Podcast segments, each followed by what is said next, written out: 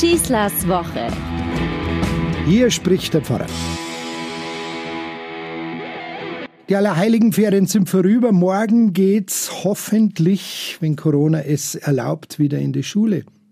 Allerheiligen ist ein ja, für viele fremd gewordenes Fest. Ein guter alter Lehrpfarrer von mir hat mir mal gesagt, Allerheiligen ist unser Fest. Es ist das Fest der gewöhnlichen Menschen. Und dann hat er mir erklärt, wie er das meint. Mit dem Himmelreich hat er gesagt, ist es doch wie mit einem Gastmahl, so steht es in den Evangelien. Was wir dabei schnell vergessen, zu einem feierlichen Essen gehören nicht nur Kaviar, Austern und andere erlesene Spezialitäten, sondern vor allem ganz einfach ein gutes Stück köstliches, knuspriges Brot. Ohne die gewöhnliche Speise, ohne so ein normales Brot, wären die leckersten Köstlichkeiten dem Gast bald zuwider.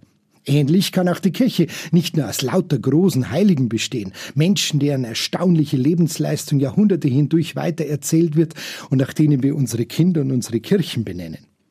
Dass sie im Grunde und in Wahrheit gerade nichts Besonderes sind, das haben am allerbesten eigentlich die Heiligen selbst gewusst. Wo jemand sich extrem für heilig hält, da lebt er eigentlich schon in seinem eigenen Irrtum. Es gibt eine schöne Geschichte vom heiligen Philipp Neri, der wurde mal beauftragt, mit einer Nonne sich auseinanderzusetzen, die bereits zu Lebzeiten als heiligmäßig beschrieben wird. Er ist zu dieser Nonne hingereist, mit einem Maultier übrigens, es gab noch kein Auto, und als er im Kloster ankam, da war er durchnässt und verdreckt, er hatte dreckige Stiefel an den Füßen, und er bat die besagte Nonne, ihm zu helfen, die Stiefel auszuziehen, und hielt ihm den Stiefel hin. Die Nonne erschrak unglaublich und lehnte dies sofort ab. Im selben Moment erhob sich der heilige Philipp Neri. Er bestieg sein Maultier, reiste zurück und berichtete seinem Dienstherrn, dem Papst. Die ist keine Heilige, sagt er. Sie tut weder Wunder und vor allem fehlt das Wichtigste, nämlich die Demut. Die Christen heißen von Anfang an in den Paulusbriefen mit Recht die Heiligen. Warum? Weil sie in Christus sind und zwar alle, nicht nur die Ausnahmegestalten der Kirchengeschichte, auch unsere eigenen Vorfahren und hoffentlich wir selbst einmal samt unser Nachkommen.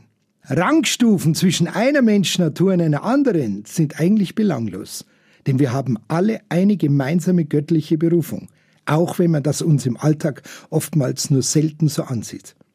Obwohl Allerheiligen als typisch katholisches Fest gilt, gibt es beim Thema Heiligkeit doch heute keinerlei Glaubensgegensatz mehr zwischen den Konfessionen, was aber immer als entscheidender Trennungsgrund ins Feld geführt wurde. Dieser unsägliche Streit war aus unserer Sicht heute, möchte ich sagen, eher Missverständnis.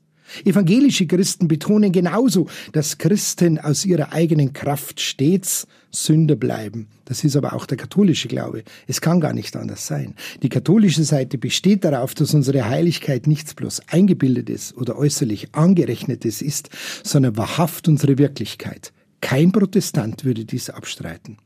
Allerheiligen will einfach nur Mut machen. Wie ein langer Eisenbahnzug braust oder rattert, je nachdem, das Leben der Menschen und die Kirche durch die Nacht der Weltzeit. Wie mächtige Scheinwerfer erhellen die großen Heiligen die Strecke vor uns. Starke Lampen beleuchten als einfachere Heilige die einzelnen Abteile, damit man sich auskennt und nicht übereinander purzelt und nicht ins falsche Abteil geht.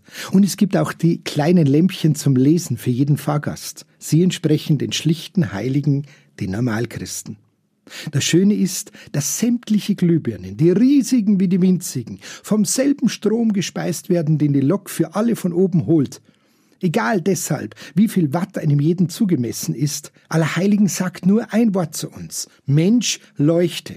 Verwandle du Gottes Energie in Licht für die Deinen. Dann weißt du jetzt schon, wohin du gehörst, spätestens aber, wenn deine Fahrtstrecke einmal um ist. Also, konzentrieren wir uns auch auf das Eigentliche, auf unsere göttliche Quelle und auf uns selbst und was wir der Welt gerade jetzt in diesen so anstrengenden Zeiten Gutes tun können und wem wir alles, wie in dem Bild von Philipp Neri, aus seinen verdreckten Stiefeln des Lebens helfen können. Werden wir halt einfach Heilige Gottes, dann haben sich diese Allerheiligenferien auch gelohnt. Ich wünsche euch eine gute Woche und hoffentlich morgen einen guten Start in der Schule all unseren Schülern. Euer Pfarrer Schießler.